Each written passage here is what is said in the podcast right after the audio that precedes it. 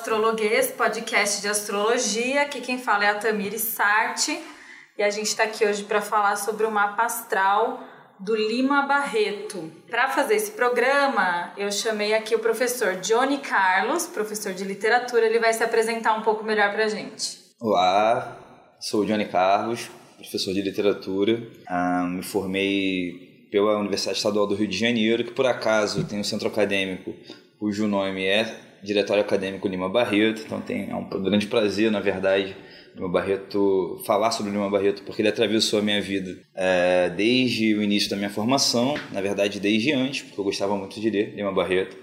Sou professor e coordeno o pré-vestibular Mais Nós, um Uau. trabalho muito bacana, um pré-vestibular comunitário, com quem eu tive o prazer, inclusive, de compartilhar né, a criação, a ideia, a projeção, a execução com a Tamiri Regina aqui, nossa camarada. Oba!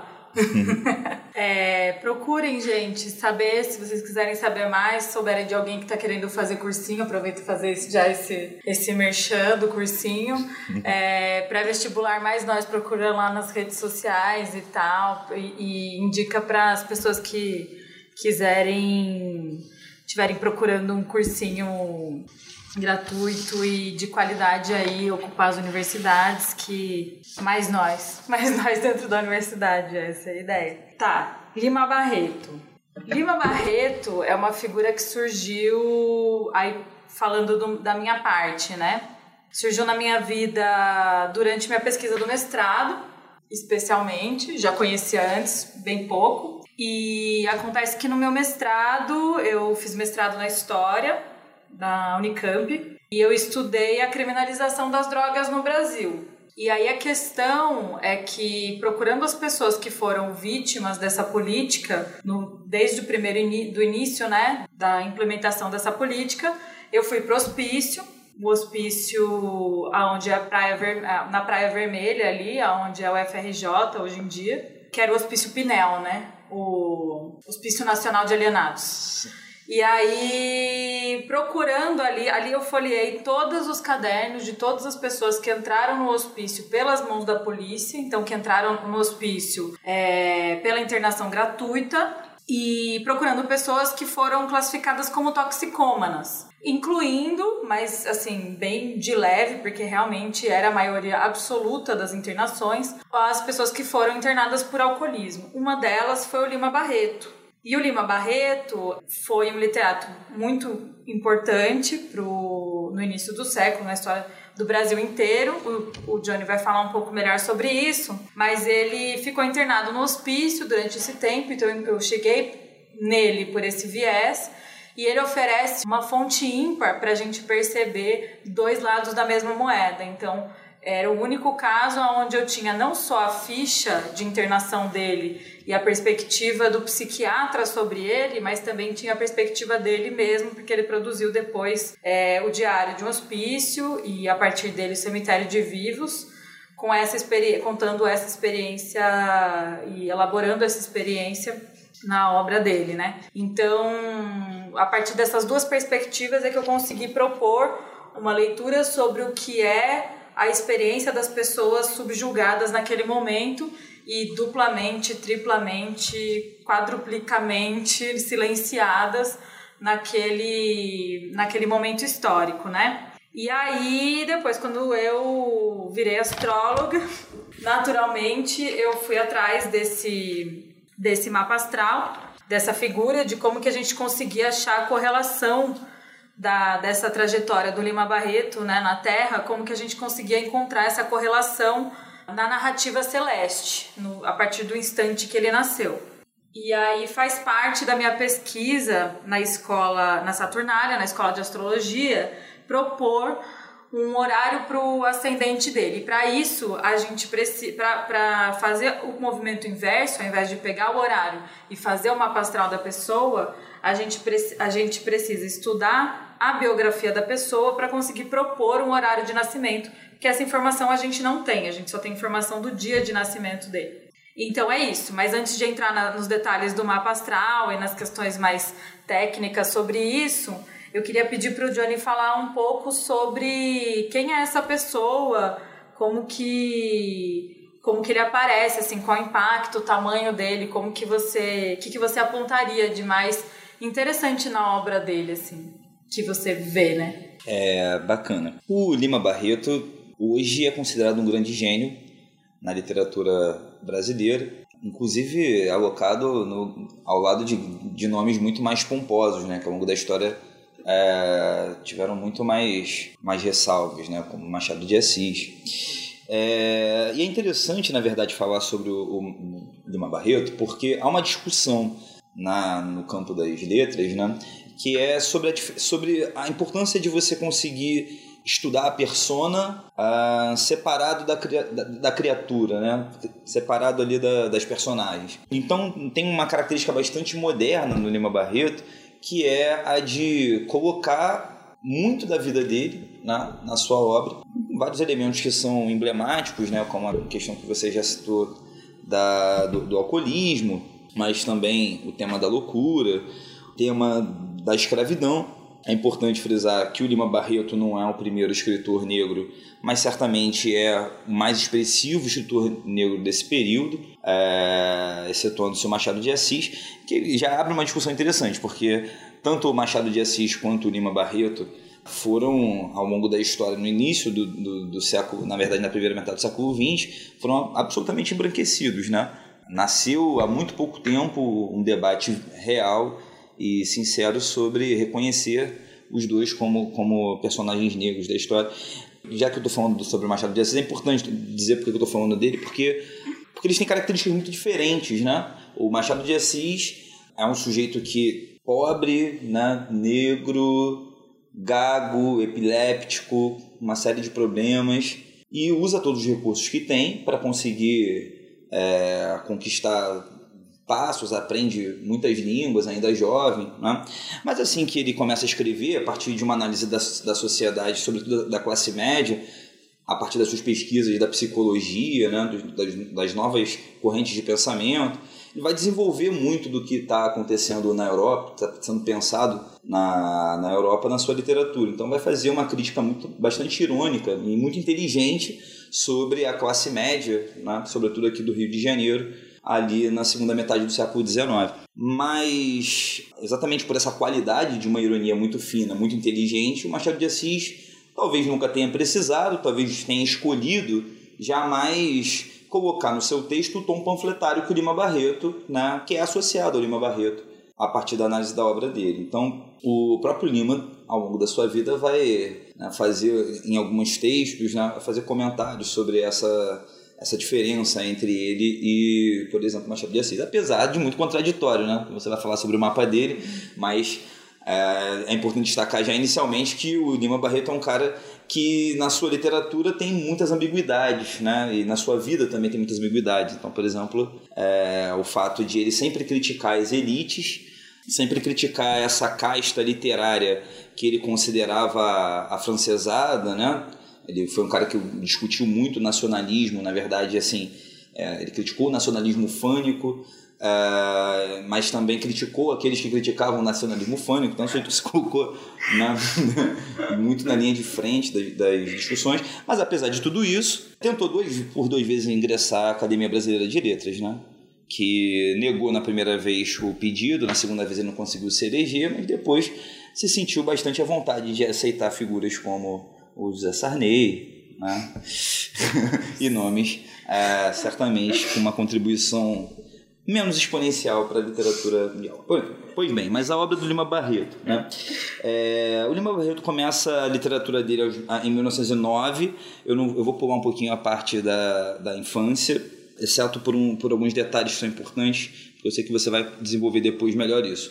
Mas o, é importante dizer que o Lima Barreto nasce de filhos né, nasce de pais que não eram escravos, mas que eram descendentes de escravos. E isso, obviamente, vai ter um impacto grande na vida e também na produção do Lima Barreto. Por esse e outros motivos, né, perder a mãe muito jovem, é, depois perder o pai, motivo que eu acho que você também vai discutir depois, né, ele acaba se tornando, na minha opinião, uma pessoa bastante dura em relação à vida, né, desgostosa. Ele fala isso algumas vezes, né, é, lá tem, tem um diário que ele produz ao longo de praticamente toda a vida dele, né, em que ele basicamente fala sobre essa questão da relação dele com a, com a loucura, com a pobreza, com a miséria e a, e a, própria desgraça da desesperança, né, da, da ausência de, de exílio. Ele vai falar bastante sobre isso, a gente pode ler um trechinho depois. É, então, ele, na verdade, em 1919, vai produzir o grande primeiro texto dele, porque na, o Lima Barreto produziu romances, alguns clássicos importantes, mas também produziu crônicas, produziu contos era jornalista. E o primeiro romance importante que ele vai produzir é o Recordações de Isaías Caminha, né, em 1909, que já vai a, a, se apresentar como um elemento, como um, um texto é, bastante autobiográfico, porque é um texto em que pelo menos duas questões importantes aparecem. A primeira, e eu me identifico bastante com essa história, por isso que achei importante começar falando sobre ela. Não vou falar sobre todas as obras, né? depois a gente volta um pouquinho. Mas é, o personagem, o Isaías caminha numa viagem de bonde e descobre que é negro. E há pouco tempo estava numa aula, estava contando para os meus alunos o, que eu me lembro exatamente o dia em que eu me descobri negro. Vejo que a minha, minha situação é bem parecida com a do Lima. O meu pai é um homem negro, minha mãe é uma mulher branca, é, eu sou o filho mais velho, criado numa família, né, na parte, por parte de mãe completamente branca, por parte de pai completamente negra mas na parte de pai tendo uma, enfrentado uma resistência muito grande, né? na verdade um nível de preconceito muito grande, apesar de todo mundo ser preto. A ponto de ouvir coisas bizarras da minha avó, do tipo, ah, você nasceu preto porque limpou a barriga da sua mãe, seu irmão nasceu depois branco, coisas desse tipo. Pois é, barbaridades, né? Mas eu me lembro bem que na escola isso era um ponto, era uma questão importante porque eu... todo mundo era preto, né? Então tinha, na verdade, aquela escala de quem era mais preto e aquele era de fato preto.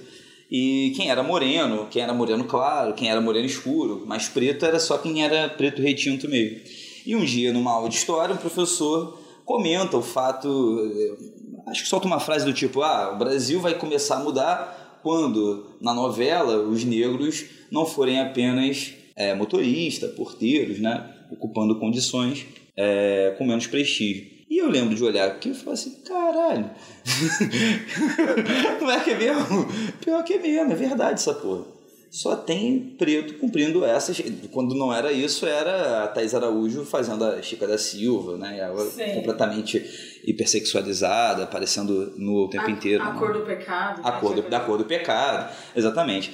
Mas da cor do pecado já era um passo, na verdade, né? Pensar aí.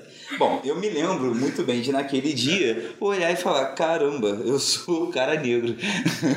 e conversar com esse professor depois, que era um professor negro também. E lembro de ser uma experiência muito radical. E isso se perdeu um pouco depois desse dia. E só na faculdade, quando conheci né, os debates sobre as liberdades, quando eu comecei a conectar, na verdade, tudo que você aprende ao longo da sua vida na escola com aquilo com que você vive, aí você começa a perceber o racismo, né? Enfim, Lima Barreto é um cara que conseguiu perce perceber isso muito cedo na vida.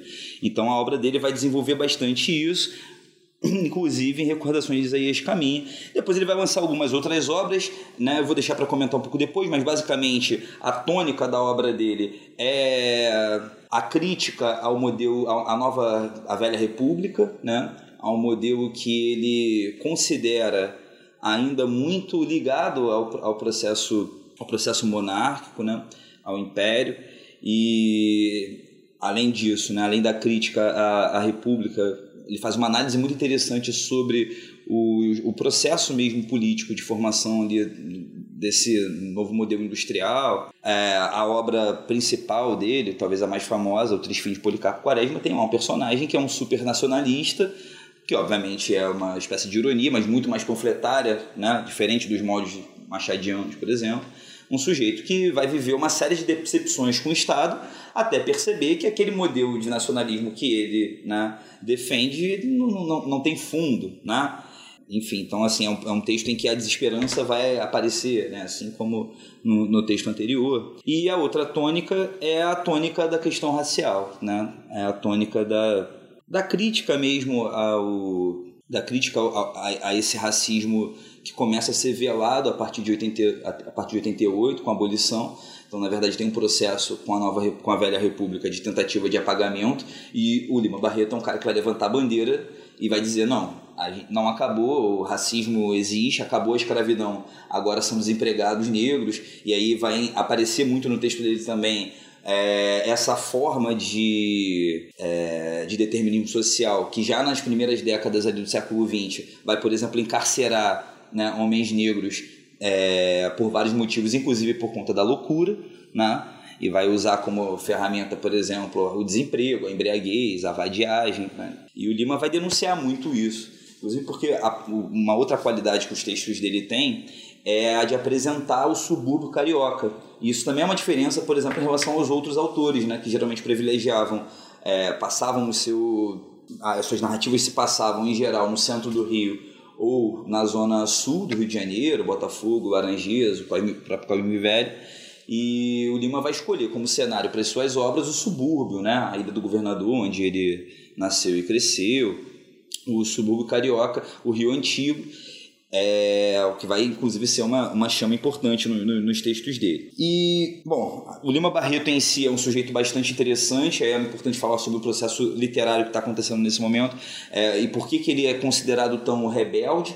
É, após a morte do Machado de Assis, os parnasianos, que aqui no Rio de Janeiro são uma maioria política e cultural, assumem a Academia Brasileira de Letras, então a gente está vivendo um estado de muito conservadorismo é, literário a literatura parnasiana é uma literatura que escolheu, né, tinha como lema a arte pela arte, escolheu um modelo artístico extremamente plástico que fugia ao máximo que pudesse da, dos debates políticos reais, né?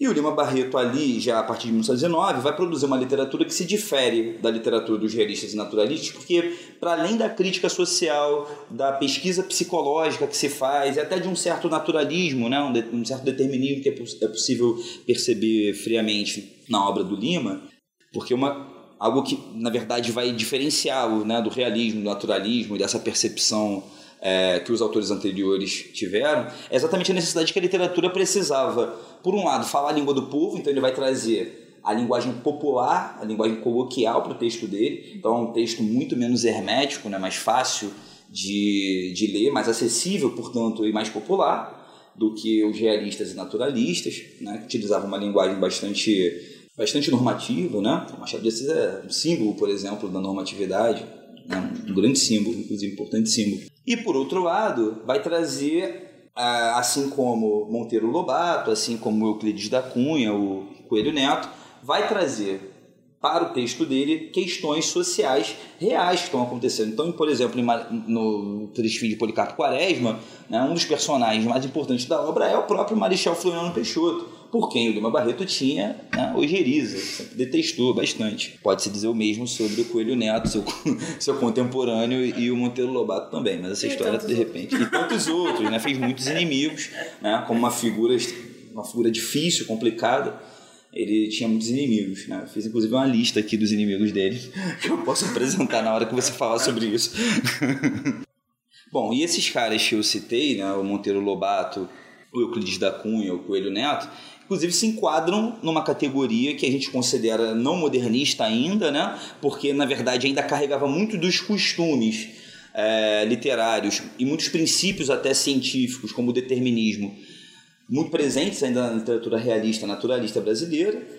É, mas por outro lado vão trazer esse elemento da, da, dos problemas reais, né? A, do contexto, da conjuntura real. Então, por exemplo, Monteiro Lobato vai falar bastante sobre a decadência do Vale do, do, do Paraíba, a crise do café, né? apesar de, para construir isso, para defender, na verdade, o interior, interiorando, ele vai construir uma figura que é o Jacatatu, extremamente problemática. É, o Euclides da Cunha vai descrever e narrar aquilo que ele vê a partir dos olhos dele, né? o que acontece em Canudos, que é uma história acho que uma das, das páginas mais complexas da nossa história. Né? Você tem um movimento revolucionário real, importante, de, de defesa da, da, da terra, do direito à terra, mas liderada por um sujeito que é monarquista, né, que é a volta, que espera a, a volta de, de Dom Sebastião. Então é um movimento, enfim, Brasil, né? um pouco dessas disparidades que é o Brasil. E isso vai fazer com que ele não não seja associado aos modernistas, mas agora já mais, né, mais recentemente cria-se uma categoria para encaixar esses sujeitos que não eram necessariamente realistas e naturalistas, mas ainda também não se associavam ao modernismo, pelo menos não aos moldes do que foi produzido a partir da Semana de Arte Moderna pelos, pelos paulistanos, né, a partir de, de 22. Então, é, esse, esse período que a gente chama de pré-modernismo, né, um período, você pode dizer que é um período de convivência de obras que, em que convivem obras é, ao mesmo tempo inovadoras e conservadoras. Então acho que é isso. Daqui a pouco a gente pode Uau. falar. Bom, obrigada. Acho que foi um ótimo, é, uma ótima introdução aí do Lima Barreto. Ah, só de você, só disso, assim, surgiu algumas coisas sobre o mapa dele que eu acho que, que é interessante para comentar a, o que você falou. Mas para além do mapa, essa coisa do, do embranquecimento dele, existe uma coisa que no, na ficha dele de, de, de internação, ele aparece na primeira internação como branco. Ele é classificado como branco, sabia disso? Não, sabia. Não sabia. ele é classificado como branco e, e na segunda internação ele é classificado como pardo. E, daí, e aí é muito louco ver isso, né? Como que isso vai sendo, a questão da raça, ela vai sendo manejada conforme os interesses, conforme os interesses, conforme a perspectiva. Então ele aparece no primeiro momento, tá mais inteiro ali, né? É aquele jornalista famoso e tal, é classificado como branco. A segunda vez que ele é internado, ele tá mais acabado, ele tá mais né, tipo, surrado pela, já pelo alcoolismo, pelas, pelas outras circunstâncias bem difíceis da vida dele, e ele é classificado como pardo. E aí a gente vê isso sendo reproduzido até hoje em dia, né? Tem aquela novela Fera Ferida, foi baseada na obra dele, Fera Ferida, ele, né? Tipo, ele sendo a Fera Ferida. E tinha um personagem que era para simbolizar o Lima Barreto, que quem fazia era um ator, tipo, Branco. Inegavelmente, tipo assim, incontornavelmente branco. Não tinha como ser mais branco o ator, sabe? Tipo assim, muito bizarro, assim, sabe? E, e é isso, e é uma novela, tipo, de ontem, entendeu? Fera Sim. Ferida, faz, sei lá, 10 anos. Isso é bacana porque ele. A, a questão da cor atravessa também todas as obras, né? Também é um, também é um fenômeno novo ele é um autor negro que não é aceito socialmente porque escreve numa linguagem muito popular, porque traz esse elemento que na leitura dos conservadores vai parecer é, panfletário, né? Uhum. Ele que escreveu para jornais comunistas, que se dizia anarquista, né? Uhum. Então vai produzir uma literatura crítica, muito crítica, por exemplo, ao jornalismo, né? Mas uma das coisas que ele faz, e acho que até com carinho muito bonito, é falar sobre a cor dele, né? Ou sobre a cor das personagens. Ele fala muitas vezes, gostava de dizer que a, a pele dele era cor de azeitona escura, né? Uhum. Mas ele fala sempre é, é, é, uma tônica. Além, é claro, de você ter, por exemplo, em Clara dos Anjos, um personagem que é uma mulher negra e pobre, né? Que é a última grande obra, a última obra que ele, que ele assina, que ele que ele publica, é, que é uma mulher negra e pobre, né? Então, assim, é completamente revolucionário. Uhum. Não tem uhum. nada parecido com isso é antes do Lima Barreto. Ele é incrível mesmo. É, tem uma coisa, tem algumas coisas no mapa dele que falam é, sobre isso, né? Tava comentando com o Johnny antes da gente começar a gravar que me incomoda um pouco, assim, apesar de eu ser muito fã e achar realmente Lima Barreto impressionante, eu acho que todo mundo deve ler, e quando você lê, assim, cada frase, cada parágrafo, é de arrepiar e de falar, caramba, parece que a gente não deu um passo de lá pra cá, ele é realmente muito... Ele é muito impressionante, assim. Mas me incomoda um pouco essa ideia de que ele é um cara à frente de seu tempo, porque isso acho que acaba é, da forma como é colocada, acaba por, por invisibilizar toda uma intelectualidade negra. Então, quando eu fui falar do mapa astral do Lima Barreto a primeira vez, as pessoas perguntavam, nossa, mas existia, mas ele era livre, existia negros livres, e tipo assim. Você tem o Luiz Gama. Três quartos. Não, assim, e, e, três quartos da população. Sim. Sim. Quando veio a lei do ventre livre, em 1871, três quartos da população negra era livre, saca? Sim. É tipo assim, é uma proporção muito grande, sabe? Sim. E de pessoas que estão produzindo intelectualmente também, dentro do, do que a gente considera e produzindo conhecimento e, e, trocando das mais diversas formas possíveis, fora também do, dos ditames aí do que, que o Lima Barreto e que o, e que o, que o Luiz Gama e que o Machado de Assis se insere, né? Sim. Mas então, existem algumas coisas no mapa dele que indicam também essa coisa do. Tanto a questão da ambiguidade que o Johnny colocou, quanto a questão da, da vanguardia, digamos assim, né? De ser aquela pessoa que realmente vai dar a cabeçada, né?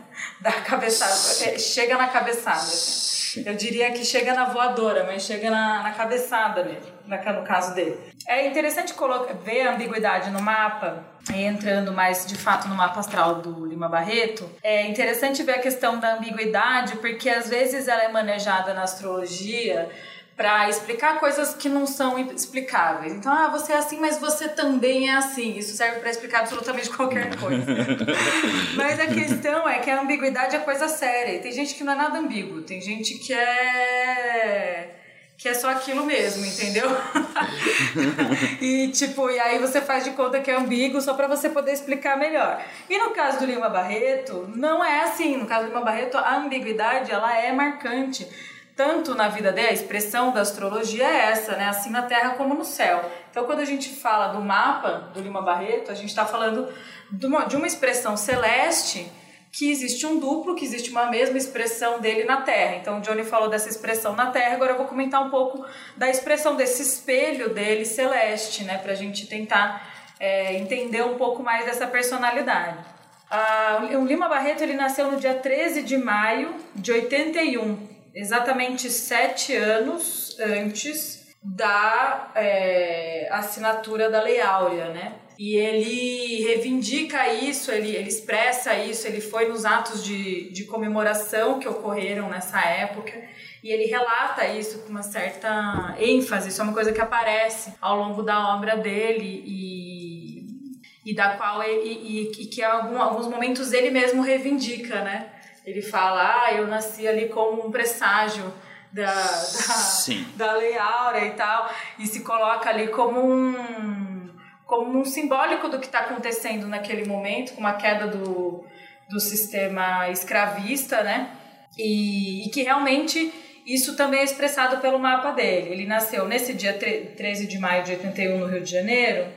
Ah, tinha simplesmente um, dois, três, quatro, cinco planetas no signo de touro. A gente chama isso de estélio. Quando tem cinco planetas não geracionais no mesmo signo, a gente chama de estélio. É quando a pessoa é muito aquela coisa. Ele tem tudo isso em touro. Oposto a tudo isso, ele tem uma lua em escorpião disposta por Marte. Por que disposta, disposta por Marte? Porque a lua ela é ela tá no escorpião, ela tá no território de Marte. Então a gente fala que ela tá disposta por Marte, ela tá trocando essa ideia com Marte, né? Por outro lado, Touro, onde ele tem cinco outros planetas, é regido por Vênus, que é a deusa do amor. Então ele tem a Lua, que é a conexão emocional dele, também a forma como ele pensa, como ele encara a vida, outras coisas bem, bem importantes, porque era uma lua cheia, ele nasceu num dia de lua cheia. Então essa lua é bem, bem forte, é uma lua colérica, é uma lua assim, brá, vai para frente, a gente falou no último episódio de sobre a, a cólera do leão, né? Então a, uma lua colérica, uma lua cheia, quase cheia, um pouco crescente ainda, é uma lua que a gente considera colérica. Então ela é uma lua que tem uma certa violência, sabe? Por si só, uma, uma, uma coisa mais, mais propositiva, uma cólera, né? E tanto em escorpião, ela tá em queda. É uma lua que ela tá ferida. Essa coisa da fera ferida. Então, é uma lua que ela tá caindo e tá atirando. Eu brinquei um dia que é a lua do Scarface. tá caindo e tá atirando, entendeu?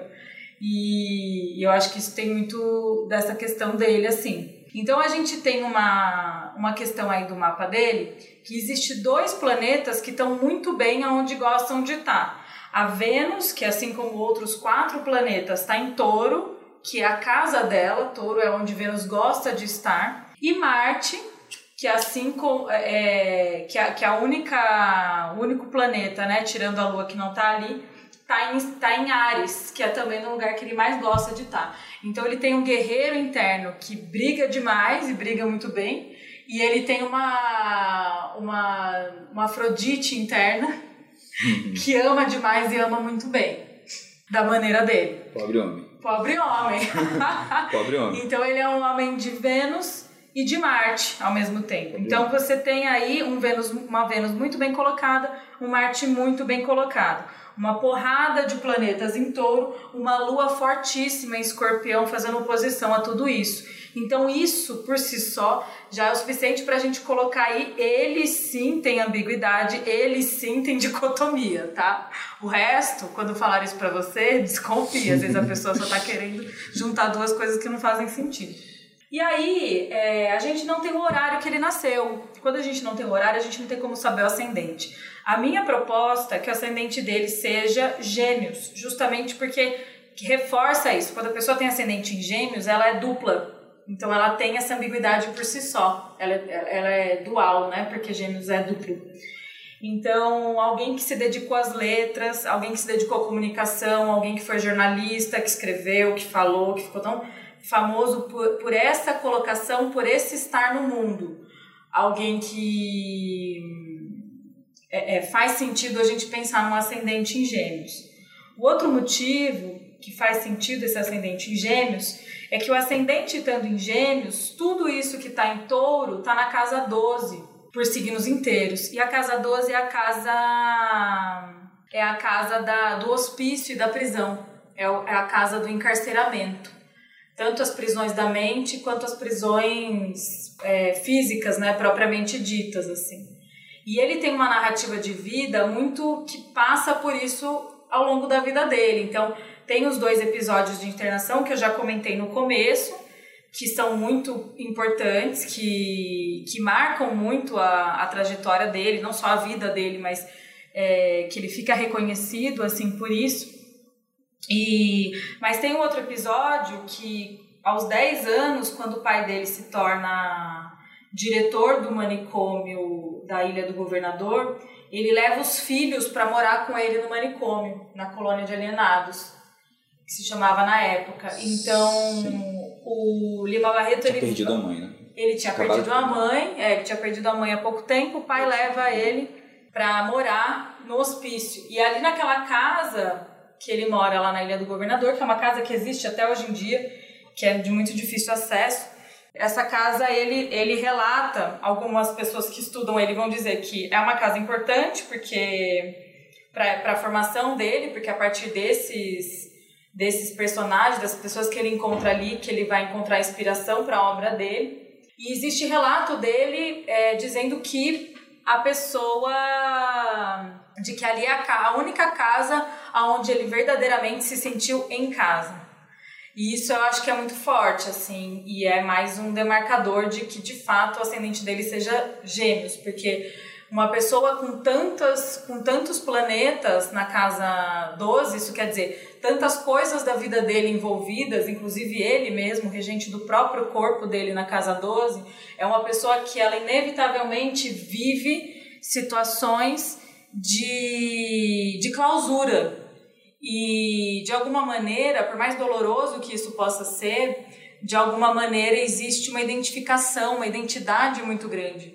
Parece que ele se reconhece ali, que ele se entende ali e que ele se sente mais à vontade ali. Então, muitas vezes, a pessoa que ela tem uma narrativa muito forte de casa 12, uma pessoa que tem muitas coisas na casa 12, muitas vezes ela vai encontrar essas circunstâncias na vida dela, seja no âmbito de um sofrimento maior, que é o caso do Lima Barreto, seja no âmbito menos sofrido, mas igualmente de clausura. Então, são pessoas que precisam se enclausurar de vez em quando, que elas vão buscar esse recolhimento, que elas têm um mundo muito próprio delas e que elas vão para para esse espaço ao longo da vida. É, porque tem um trecho, né, do trecho do diário. Na verdade, ele, ele começa o, o diário dele dizendo: Quando comecei a escrever, eis uma esperança pousou, né? que é o diário que ele escreve enquanto está preso no hospício. Ele vai, na verdade, esse, esse diário vai atravessar boa parte da vida dele. É um sujeito que viveu pouco, pouquíssimo tempo 40, 40 e pouquinhos anos e que tem essas ambiguidades aparecendo, na verdade, em, em, vários campos da vida dele. É, no, no Diários Íntimos, né, texto que ele que ele produz ao longo da vida, ele vai dizer, né? Em vários tempos e lugares a loucura foi considerada sagrada e deve haver razão nisso no sentimento que se apodera de nós quando, ao vermos um louco desarrazoar, pensamos logo que já não é ele quem fala, é alguém, alguém que vê por ele, interpreta as coisas por ele, está atrás dele, invisível. Nossa, isso é muito Casa 12, cara. A Casa 12, ela é o invisível mesmo, é aquilo que a gente não vê, é aquilo que está nas nossas costas. Mas, contraditoriamente, é, a Casa 12, ela é aquela casa daquele lugar quando você está dirigindo para o horizonte leste, está nascendo o sol, você não consegue enxergar a estrada por causa de um excesso de luz. A casa 12 é quando o sol nasce, aquele é aquela faixa do céu aonde o sol acabou de nascer. Então, na verdade, é um excesso de luz que cega. E eu acho que isso, eu acho que por isso que eu acho que a narrativa de vida dele, é, se a gente for analisar a obra dele, a forma como ele expressa isso tão, tão lindamente, né, que poucas pessoas conseguem é, viver e expressar isso, que é o caso dele, mas eu acho que tem muito a ver com isso, sabe? Esse excesso de luz que acaba ofuscando isso que está as coisas por, de, por ele, né? Está atrás dele, invisível. E essa coisa de que existe uma interpretação, a, a, a consciência de que ali na loucura, ali na, na queda da razão, né, existe uma interpretação da realidade que a gente é alheio a ela. Isso está colocado nesse trecho, né? Sim. É, na verdade, quem louco são os outros, né? Você considera o outro louco. Mas o louco tem uma verdade interna, tem uma vida, na verdade. Agora, eu sei que o programa é seu, mas eu posso fazer uma pergunta também? Uhum, claro. Porque você disse que ele é ambíguo, mas outras pessoas não são ambíguas. Mas uma das questões que, é, obviamente, hoje a gente vive um momento de muita fragilidade emocional, acho que no mundo inteiro, né? Então, essa questão da, do controle emocional, né? ou da necessidade de se controlar emocionalmente e de cumprir prazos, metas, tudo coloca a gente num mundo muito opressivo. Então, muita gente consegue de alguma forma se resignar, mas quem pensa muito sobre a realidade, tem aquele meme, né? Sim. Nem penso muito, se pensar muito eu choro. Sim. Quem pensa muito sobre a realidade, as pessoas que, por exemplo, se comprometem com a, constru com a mudança do mundo, né? com a construção é, de uma sociedade mais igual, mais justa, que é um compromisso do Lima Barreto, talvez não. Ele nunca tenha colocado isso de forma mais aguerrida é, politicamente, mas na literatura com certeza ele deixou uma herança importante, né? principalmente para os que vieram depois, embora, já, já que os do tempo dele não, não, não souberam reconhecer, né? não souberam ler o, o Lima Barreto. Mas eu sinto que essa angústia de ser um homem muito inteligente, né? apesar de viver no subúrbio, de perceber a realidade de forma inteligente, uhum. tem um, um, um, peso meio bruto Entendi. nele. E isso, o fato de perder o pai, ter que assumir a família, né? O pai uhum. enlouquece, ele, você disse que ele vai morar no, no na, na casa de alienados. E aí o pai acaba enlouquecendo, trabalhando lá, uhum. ele vai acabar vai perder o pai. É, e depois disso, vários episódios seguidos, sequenciais, de ele se, se, se internando, né? Uhum. Vai perder o pai, na verdade, pra loucura, mas o, o pai acaba morrendo até depois dele, né? Uhum. É, então eu acho que essa coisa de assumir a, a, a família, mas e, e, e, conseguir perceber o quanto que, por exemplo, o processo de abolição da escravidão, na forma como a velha república estava produzindo, na verdade, as condições de vida que eram absolutamente diferentes, ainda muito díspares é, sobretudo pra, para os mais pobres e ali no subúrbio onde ele vivia. Eu acho que tudo isso tem um peso grande para uhum. ele. Né? Então a literatura dele acaba se tornando ambígua porque também porque é, o peso do mundo, o peso de reconhecer a realidade do mundo uhum. e de entender o que está acontecendo, conseguir pensar e conseguir inclusive produzir sobre isso, uhum. de alguma forma tem, eu acho que tem contragolpe, né? Sim. Tem um contrapeso ali que. E que são narrativas de Casa 12, é isso. É um excesso de luz que gera um, um ofuscamento, né? É, uma, é um excesso de sobriedade. A verdade é que a gente lê ele e a gente até hoje fala, cara, ele tá vendo tudo, ele viu tudo, ele viu tudo o que aconteceu, ele viu tudo assim com, com. Ele era melancólico, né? A pessoa que era melancólica, ela é fria e seca. E as pessoas que são frias e secas, elas são também melancólicas, né? Tristes de fato, sim, tem essa sim. questão. Mas tem um lance de observar o mundo e categorizar as coisas com frieza. Sim, sim, sim. Isso aparece muito nas obras. O sim. Triste Fim de Policarpo termina assim, né? É uma história muito bacana. Triste Fim de Triste Policarpo, fim de Policarpo é muito melancólico. Sim, é melancólico. é uma obra que é extremamente melancólica, mas tempo muito, muito realista, né? Uhum. Tem duas histórias em particular, né? dois romances dele que tem histórias muito interessantes sobre isso, que são, é, respectivamente, é, Numa e Ninfa e Clara dos Anjos. E, no, e Numa e Ninfa. Numa e Ninfa se casam, né, num casamento arranjado. É importante lembrar sempre que o Lima Barreto era contra o casamento, né? Era um uhum. sujeito que, mas, mas que escreveu muitas vezes sobre a falta de coragem de conseguir casar com alguém. Uhum. Então tem também essa ambiguidade que aparece é, tanto na vida quanto na obra. E aí no Ninfa se casa, é uma família de classe média, uma coisa assim. E o Numa é, é um político e os discursos dele uhum. são produzidos pela ninfa, né? a mulher que, que ele ama, com quem ele é casado. E aí um dia os discursos vão muito bem, né? E ele, ele resolve, num rompante de coragem, resolve fazer um discurso é, espontâneo, na ausência da, da ninfa, né? E aí o discurso é um desastre, uma desgraça completa. Ele sai de lá arrasado, acha que a vida política dele né, desandou. E chega em casa e conta pra ninfa. ninfa, pô, uhum. fiz um discurso, o discurso foi horrível, foi atravessado. E a, no, no, que a ninfa diz para ele, não, fica assim, você não devia ter feito isso sem mim, né? Mas fica tranquilo que eu vou escrever aqui o seu discurso fundamental, um discurso que vai mudar a história aí da, da sua vida e né, que vai te colocar de novo, de novo nos trilhos da política. E o Numa vai deitar, né, vai dormir, vai descansar e a ninfa vai produzir o discurso e aí ele acorda no meio da madrugada, vê que a mulher não está na cama, pensa, pô, ela tá lá fazendo, né, fazendo meu trabalho, vou lá fazer um agrado. Quando chega lá, ele abre a porta devagarzinho, na verdade, acho que ele nem chega a abrir a porta, e quando ele percebe, na verdade, que a mulher está com um primo, né, que o primo que na verdade produzia os, os discursos. Mas o mais interessante da história é o final, né, o, o final desse, desse trecho, que ele decide, depois de uma reflexão profunda, né, é uma análise psicológica, uma digressão bastante, bastante interessante. Ele decide não abrir a porta e fala, né, ah, pelo bem da República.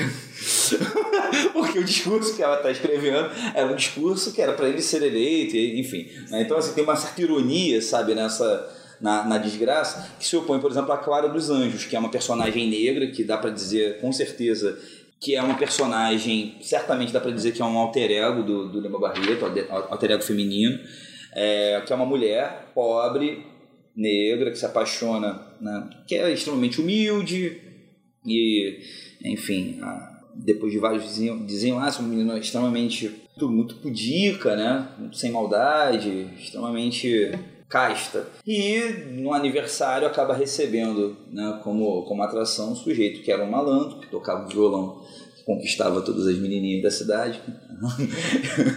e consegue, obviamente, conquistar a, a, Clara, a Clara. Inclusive é importante puxar aqui também uma brincadeira com essa ambiguidade, né? Clara dos Anjos, Sim. que é dois, dois nomes né, que remetem a uma imagem é, embranquecida historicamente pelo, né, uhum. né, pelo processo é, ocidental, né, católico. Uhum. Então essa brincadeira com Clara dos Anjos, que é uma mulher negra e pobre.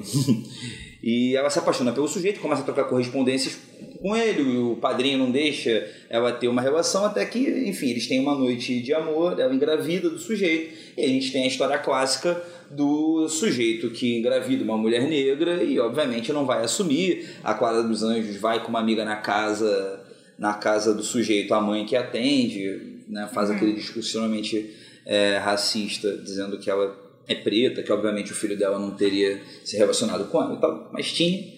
E, e é interessante porque aí a última, né, a, na, na, a, última, a, a, última parte do livro, na verdade, o último trecho do, do livro, né, o narrador nos conta, num, num dado momento, Clara ergueu-se da cadeira em que sentara e abraçou muito fortemente sua mãe, dizendo com um grande acento de desespero: Mamãe, mamãe, que é, minha filha? Nós não somos nada nesta vida. Nós não somos nada nessa vida. Né? Sim. Quer dizer, um outro filme extremamente trágico, Sim. irônico, diferente do, do, do, anterior, mas com essa duplicidade, né? Que trabalha com essa, essa ambiguidade de, de, alguém que pensa sobre o mundo, que consegue reconhecer a sua condição, consegue uhum. analisar a, a sua condição e por isso sofre, né? Uhum. E por isso uhum. padece, obviamente. Sim que tem, tem desse olhar dele melancólico em relação a tudo isso, mas tem, tem uma coisa nessas narrativas que tem a ver com, de alguma maneira, com a questão do abandono, abandono, traição, sabe? Essa coisa assim. E isso é uma coisa muito escorpiana. Ah, eu acho que a pessoa, quando ela tem a lua escorpião, ela escreve de alguma maneira com essa lua. De, de qualquer maneira, assim, eu acho que isso, a questão da lua, ela foi ao longo do tempo separada na, na história, o significado dela, e foi cada vez mais sendo atribuído ao feminino, ao sentimento, e separado da razão. Mas a lua, na astrologia, ela, ela se jubila, ela fica bem na casa 3, que é a casa do pensamento, da mente. Então, a pessoa que tem uma lua na casa 3 é uma pessoa que tem fertilidade de pensamento, tem muito pensamento. Isso é uma coisa boa. Então, a lua, ela também fala, é, é, não tem essa dissociação entre sentimento e pensamento, entendeu? Não tem como separar isso para os antigos, né, que pensaram a astrologia. E você não sabe disso porque você tem lua em câncer. Ela mas, fez meu mapa. Mas existe pessoas. Ela é minha astróloga. Minha astróloga. eu nunca tinha feito mapa, inclusive, queria dizer que nunca achei que ia gravar um programa em que eu falasse de literatura e astrologia, mas estou eu aqui, como você pode ver, ou você pode ouvir. crente, crente. crente, viu? Crente. Tudo. É... Você não sabe que você tem uma lua maravilhosa em câncer, mas existem existe pessoas. Eu vou sofrendo. Sempre sofrendo. Não, tem que, escutar, tem que escutar nosso episódio 1 sobre a lua em câncer. É, sofrimento faz parte da vida, mas tem gente que sofre mais direitinho, tem gente que sofre mais, mais, mais doído mesmo e dilacerado, sabe? Tristeza não tem fim, felicidade sim, sabe? A, a lua do. A sua lua é considerada uma lua domiciliada, uma lua em câncer. A lua. Porque ela está em casa, ela está conectada com os sentimentos. E sofrer faz parte da vida. Essa é a questão, resumidamente. Mas a lua ia amar também. E ela tem noção disso. Então ela também tem a potência de amar e ser amada. Isso é uma dádiva. Bonito. É lindo, é lindo. É... Eu tô aqui já. Emocionado. é... Mas o Lima Barreto ele tem uma questão que é a lua escorpião. A lua escorpião é uma lua em queda, porque ela está num território é, de Marte, num território muito doído. Porque o escorpião é um bicho que ele tem veneno, ele tem garra, ele, ele regurgita o, o, o suco é, é, de, digestivo dele para comer a pessoa para sugar aquilo. Ele vive até um ano sem tomar água, ele é capaz de viver.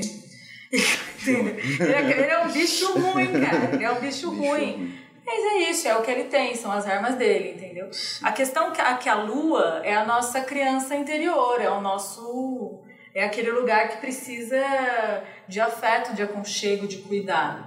Em câncer, a lua tá num berço, entendeu? E em escorpião, ela tá num ninho de peçonha. Essa é a lua do Lima Barreto.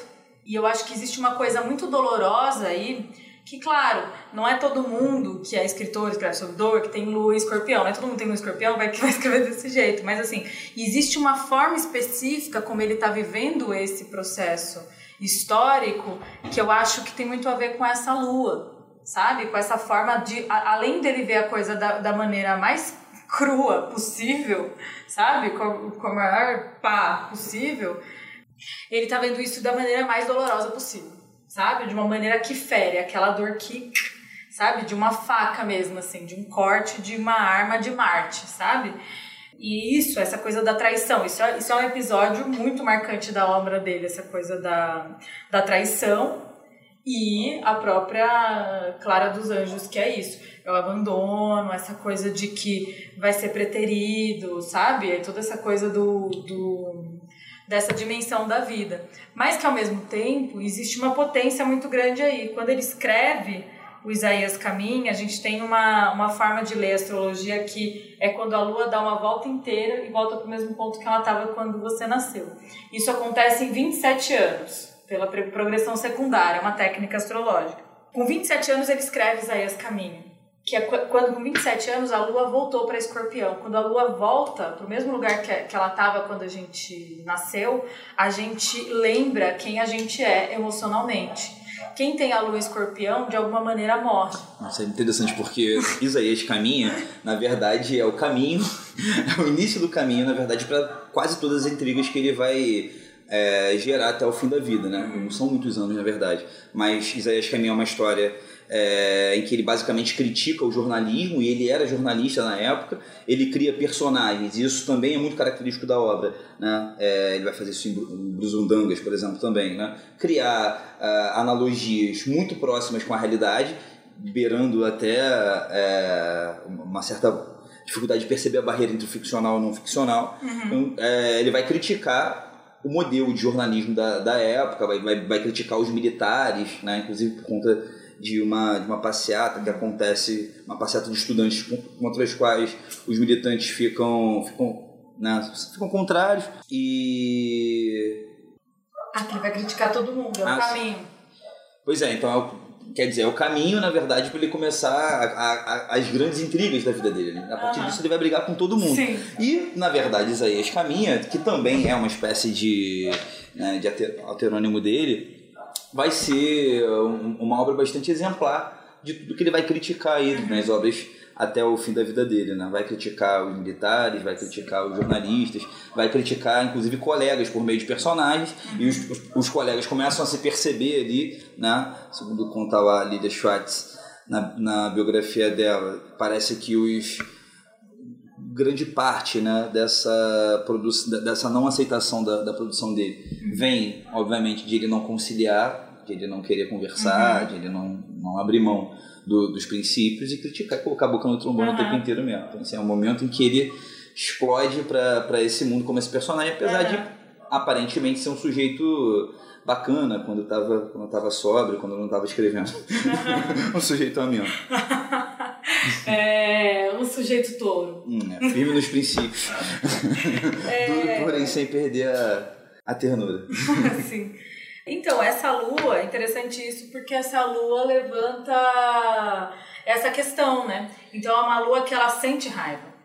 Porque se a lua é um pouco do nosso sentimento, do nosso pensamento, a forma como indissociavelmente a gente encara a vida, se ela tá em escorpião, é, existe uma violência aí, uma forma violenta de encarar a vida. Você entende que a vida, viver, é violento, que viver é uma batalha. Eu acho que é essa a, a ideia que ele tem, assim, que é muito que é muito que é muito lúcido assim para ele e que ele e que vem à tona com 27 anos nesse retorno da lua dele. Por isso que as pessoas morrem com 27, sabia? Por causa do retorno da lua. É, é jovens negros no Brasil por, outro, por alguns outros motivos. Por alguns outros motivos, exatamente.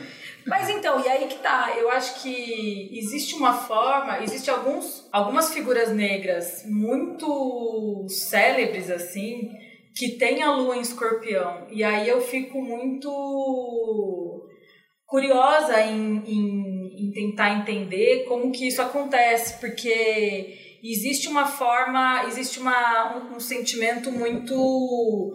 Esse sentimento todo doloroso, essa potência toda intensa da lua escorpião, junta com as questões sociais e junta com a questão do que é ser negro no Brasil, não só no Brasil, mas no mundo inteiro, é produz algumas assim as o, que, o que as pessoas conseguem produzir disso sabe? O que as pessoas conseguem expressar disso. Então o mapa de, do Lima Barreto é muito parecido com o mapa do Mano Brown. E o Mano Brown tem essa lua escorpião e é a lua da noite de climão, né? Aquele dia do, do ato do Haddad aí, não sei o que, todo mundo fazendo esquerda festiva e tal, ele subiu no palco não tem mas isso não é o tempo inteiro assim, né? Não é, mas não. ele sabe criar o climão, né? Não, sim. Não, eu digo porque assim, é, ele. É, dá, dá para dizer que a literatura dele começa. Sempre foi muito expressiva, uhum. sempre tocou pontos muito sensíveis. Ele é muito inteligente, uhum. muito crítico. Mas é, as primeiras obras, né, especialmente uhum. Isaías Caminha e, Poli, e o Três de Policarpo Quaresma, são obras em que ele está numa postura em, em, que as personagens enfrentam é, as questões numa postura mais ativa, né, mais é, revolucionária, eu diria. Uma, uhum. uma crítica, na verdade, mais ácida.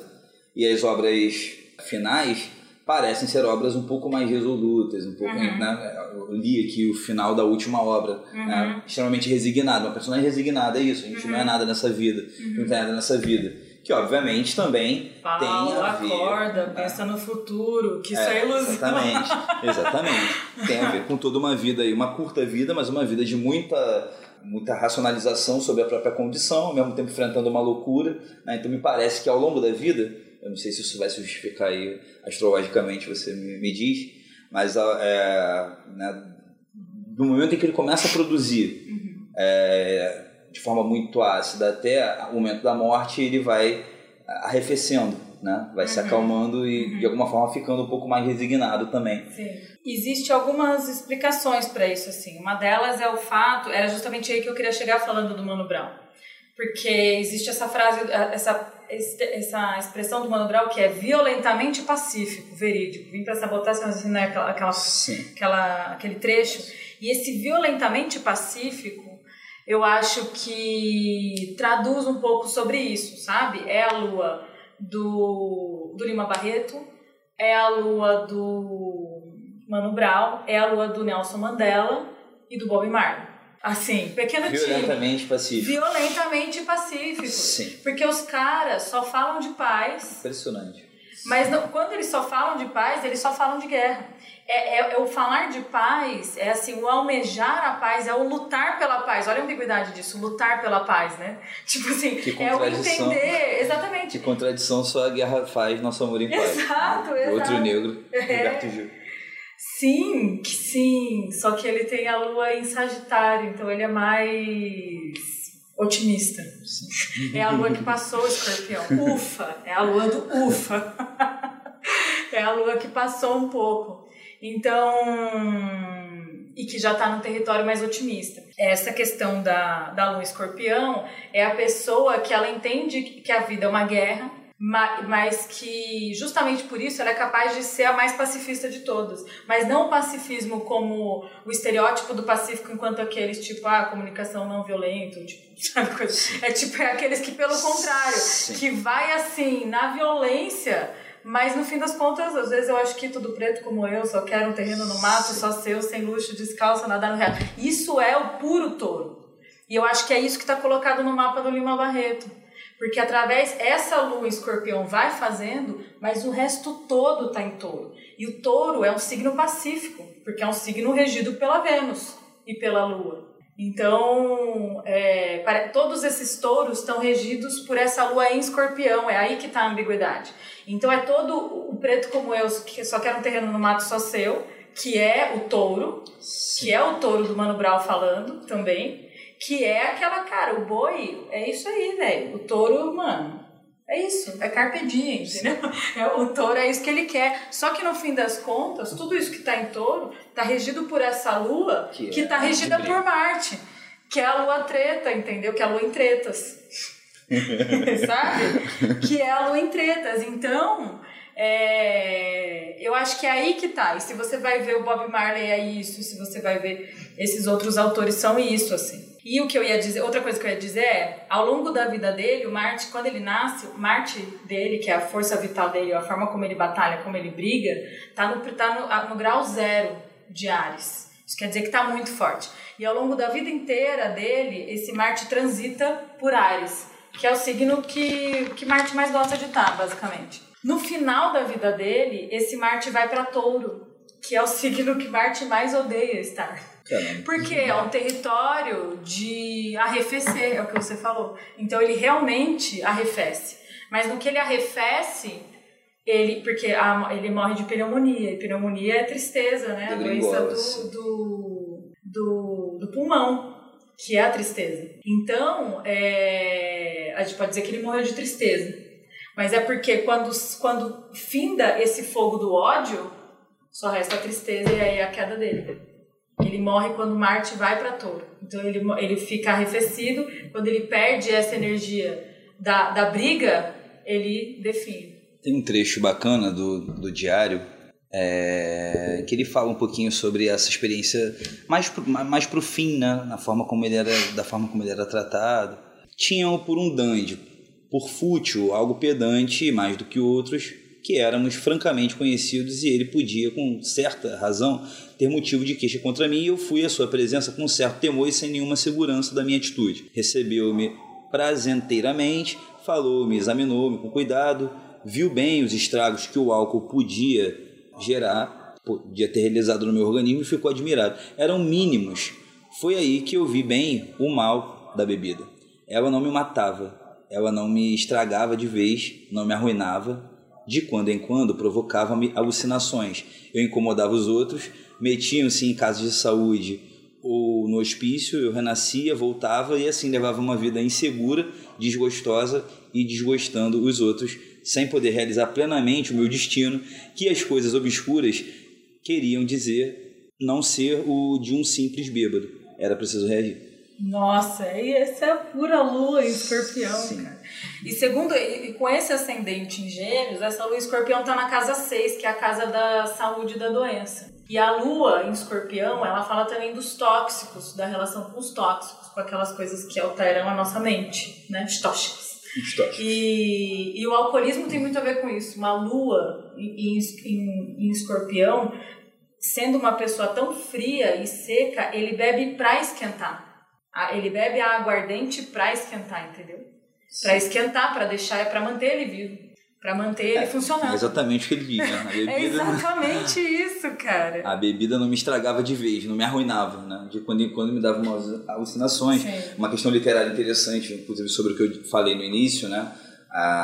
aquilo sobre ele a gente não, não poder ou melhor, a gente fazer análises diferentes, uma análise só da obra, uma análise só da vida e uma terceira análise que é uma análise obra e vida, né? Dessa persona que se mistura é, e que é indissociável, na verdade, de Numa Barreto. E aí, particularmente nessa obra, ele acaba até cometendo, talvez por talvez de, consciente, né?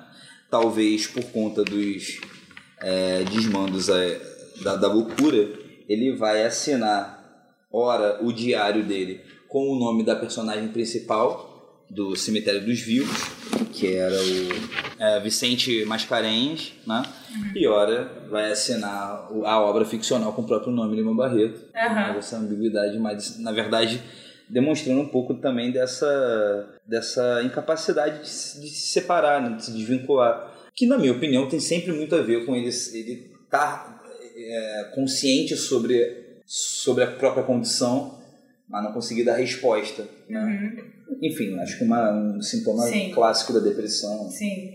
É e, é, e que é muito trágico também do silenciamento, né? Existe uma coisa que eu comentei, é, que eu trabalhei bastante na minha dissertação, porque eu estava interessada em ver aquele a perspectiva daquela pessoa que ela é que ela está internada porque existe os historicamente silenciados né então, as pessoas negras, as escravizadas, as mulheres, os trabalhadores, a gente tem várias situações, os encarcerados, a gente tem várias situações de silenciamento.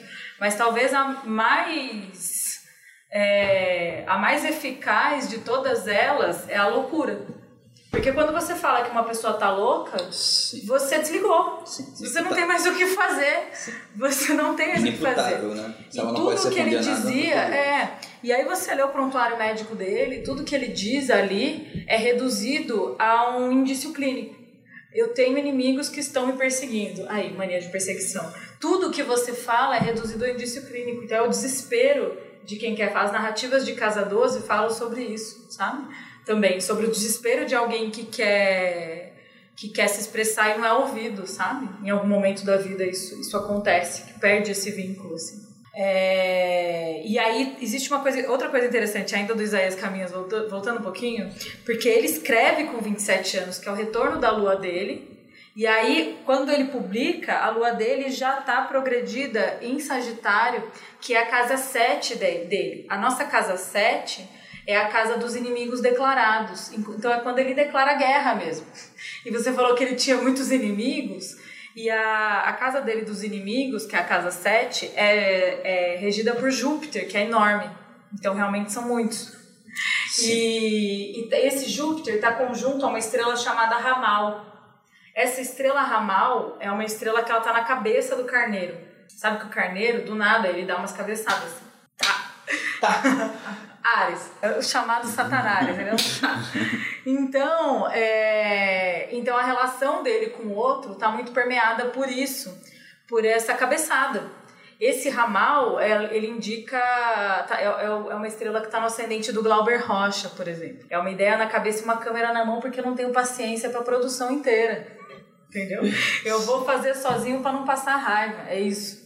Então, é... que é uma estrela que Lima Barreto tem.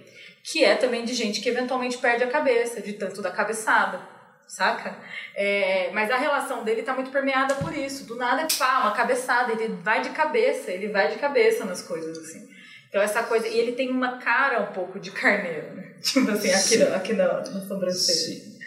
Essas coisas de briga, né? Ele, porque, na verdade, ele foi um cara que falou sobre tudo que estava no seu tempo, né? Ele foi um cara que viu, por exemplo, a Revolução Russa acontecer e o impacto que isso tem na política aqui no Brasil, no campo que, com que ele se identificava. Então, enfim, vai fazer uma série de, de, de críticas, vai fazer crítica ao feminismo, né? Porque também é um sujeito que pensa na sua época, e aí não é para tirar, tirar qualquer culpa, mas é para analisar o sujeito uhum. como ele era. Tem uma história particular que que é que é difícil, que é a história dele com o João do Rio, né?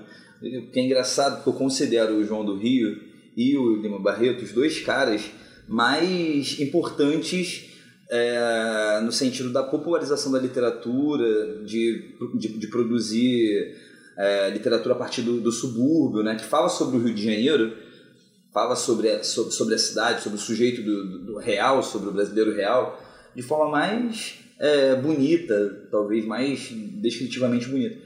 Mas ele vai criticar o João do Rio por puro preconceito. Né? Um sujeito que sofre uma opressão, e aí um debate super atual. Né? Uhum. Né? Você tem o gay que é extremamente machista, né? você tem o sujeito que é homem negro, mas comete machismo, você tem é, essas disparidades. Né? É, gays que, é, que de alguma forma são preconceituosos com, com lésbicas, né? Tem, tem esse Enfim, debate no. E ele vai criticar o, o, João do Rio, na verdade vai falar, né? Porque ele é. Porque ele é gay, né? Vai caçoar dos, dos trejeitos, né? Você já viu o Atlanta, lógico que sim. Sim, claro. Tem aquele episódio de, do trans branco. Sim. Que, que é contra a transexualidade. é tipo isso, né? Sim. Que são, na verdade, questões que se atravessam. Sim é, existe é, existe uma questão agora que eu tô lembrando, que eu lembrei agora que eu falei isso para você de que os inimigos dele são Júpiter, porque ele escreve um texto chamado Congresso Panplanetário, que aonde ele fala como se fosse um congresso, é isso, planetário, tipo, entre muitos planetas e tal. Só que ele tá caçoando da Liga das Nações. Esse é o lance dele, assim, ele tá zoando com isso. E aí ele fala, é, porque apostou na vitória de um espírito estelar, ou seja, do mundo comunista, como deixa claro. Né? né. Sirius nunca mais cessou de sorrir. Enfim, ele vai falando, tipo, dos planetas como se fossem pessoas, mas também como se fosse. Mas a gente vai entendendo que são também os plenipotenci, plenipotenciários, não é assim que fala? Não sei. Tipo assim, a, a, tipo Realmente. Assim, eu não sei como é que fala. É o nome das. Tipo assim, dos bambambam de cada de cada país bambambam. Liga das Nações, é isso. Aí ele tá falando sobre isso e ele e a questão dele é com os jupiterianos, que são os mais arrogantes de todos. Enfim, não vai dar tempo de eu ler aqui agora, mas, vale, mas eu vou depois talvez fazer uma parte sobre isso. que realmente ele tem raiva de Júpiter. é, mas a questão. Vai fazer o mapa do Coelho Neto. Sim, agora a gente vai fazer de tudo. arquirrival inimigo, Sim. que foi com quem, inclusive, falou muito mal dele na morte, né? Colocou os cachorros na rua, no jornal e tudo. Já na, pouquinho tempo depois da morte do Nilo. Faz o mapa do Coelho Neto aí. vai lá ver se não é. É, mas assim, eu acho que para ir finalizando, o que eu queria, o que acho que faltou comentar, assim, muita coisa faltou comentar, claro, desse papo daria muitas horas, mas Sim. É, uma coisa que eu gostaria de comentar é que eu acho que tem algumas coisas dele, tem um, um artigo até interessante que fica de dica aí para quem quiser saber um pouco mais sobre o assunto, que se chama Antes Fora Eu, o Animal Literário Lima Barreto, que é um texto de uma professora da Unicamp chamada Nádia Farage, uma antropóloga, que fala sobre o animal, a centralidade do animal na obra do, do Lima Barreto. E o lugar onde que ele vai inserindo essa questão do animal e tal, que ele vai colocando essa questão né, do campo cidade, da cidade ali destruindo o campo, todas essas transformações do Rio de Janeiro que ele está vendo. E nesse texto ele vai falar da morte de dois de dois bois. E aí ele termina dizendo isso, o Manel Capineiro, que é dono dos, dos bois e tal, quando eles vão, quando eles são mortos, quando eles são atropelados, ele ele chora e ele fala antes fora eu. Então tem uma coisa muito, acho que tem uma coisa muito assim, taurina mesmo na obra, muito venusiana e taurina na obra do, do Lima Barreto, que muitas vezes é deixada de lado pelo simples fato de que não vende, sabe? Eu acho que tem esse lado também, acho que tem esse lado de pintar ele como terrível, como triste, como não sei o quê, como beberrão, como aquele que causava e tal. Sendo que tem esse lado também e tal, mas eu acho que o lado do cara que tá falando do pacifismo, violentamente pacífico, o cara que tá falando do pacifismo, o cara que tá falando dos animais, o cara que tá falando, sabe? É, não é uma coisa que calha também para uma figura de, de uma pessoa negra irreverente naquele tempo, sabe? Sim. Não, é, eu gostei disso, porque faltou comentar uma coisa que, que é o fato de que ele, ele reivindica essa questão. Primeiro, que era uma segunda-feira, né? Era um dia de lua, então a força dessa lua para ele é uma coisa. Mais, mais um, uma, um motivo, né, pra gente dizer que é uma coisa importante. É, e essa questão do 13 de maio. Quando a gente tem tanta coisa assim na casa 8, ao longo da vida, essa, da casa 8, desculpa, na casa 12, que é o caso dele, né, que tem todas essas coisas em torno na casa 12, em algum momento essas coisas vão para casa 1. Então é como se, como se ele saísse mesmo do, do encarceramento ao longo da vida. Como se a, a narrativa de vida dele fosse sair desse encarceramento. Todo mundo que está no encarceramento quer sair. E na astrologia, o movimento dos astros vai buscando esse caminho. Então, essa boiada toda que ele tem na casa 12 vai se encaminhando para a casa 1, que é a casa dele mesmo, no signo de Gêmeos, que é o signo da escrita. E isso acontece, o primeiro planeta, o planeta que significa ele mesmo, que é Mercúrio, vai para a casa 1 em, é, em 1988 que aí fazendo o aniversário né, dele, né, de 13 de maio de 88. Ele não era escravizado, ele não ficou livre a partir daquele momento. Mas isso eu acho que ele é, é muito simbólico, assim. Ainda mais porque ele reivindica isso na identidade dele, quando ele começa o diário dele, né? Então, a ideia simbiótica da, da, da narrativa dele, de alguém que está buscando sair do encarceramento, que é de outro lugar, que não é do cativeiro, mas é, são de todas as outras ordens que ele está sendo colocado, e ele vai em caminho, e eu acho que a obra dele também tem disso, assim, sabe? E a autopercepção dele, que é tão, que é tão sóbria, tem esse, tem esse caminho de sair do hospício e de, e de do hospício, né? Sair do, do, da situação de, de prisão e, e sair disso através das letras. Porque é através de gêmeos que ele vai, vai em ao encontro dele mesmo, sabe? E isso acontece em 88. Sim. Eu tinha separado, na verdade, para esse final, o, tre o, o primeiro trecho do diário dele, né? De 1903. E ele se descreve, e é interessante essa é, perspectiva de ser um sujeito que se coloca é, contrário às opressões, né, de construir um, um, futuro novo e de, de ser o filósofo, de ser o escritor, na verdade, né, da história da escravidão.